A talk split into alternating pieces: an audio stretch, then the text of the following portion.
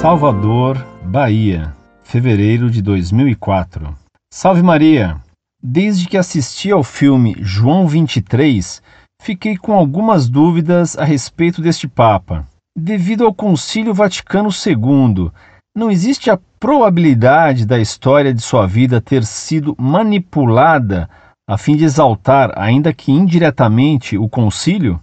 Não conheço praticamente nada sobre ele. Gostaria de informações e também algo resumido sobre o Papa Bento XV, sucessor de São Pio X. É verdade que ele atuou como uma espécie de precursor do Vaticano II? Diziam que ele tinha ideias liberais em relação aos seus antecessores. Um abraço.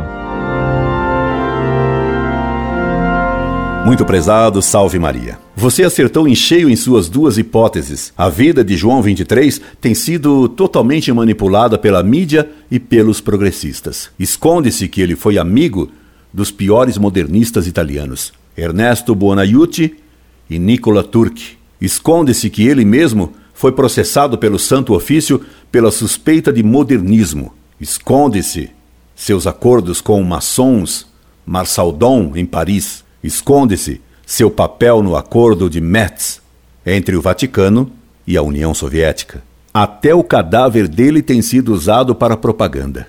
João 23 determinou em seu testamento que tomassem o máximo cuidado com a preservação química de seu cadáver, embalsamando-o com todo cuidado, a fim de evitar o que acontecera com o cadáver de Pio XII, que explodiu horrivelmente ao ser levado para Roma. O cadáver do Papa João foi prudentissimamente embalsamado com todos os recursos mais modernos da química. Entretanto, esse cadáver está exposto no Vaticano sem aviso nenhum de que não se trata de milagre, como aconteceu com o corpo de São Pio X.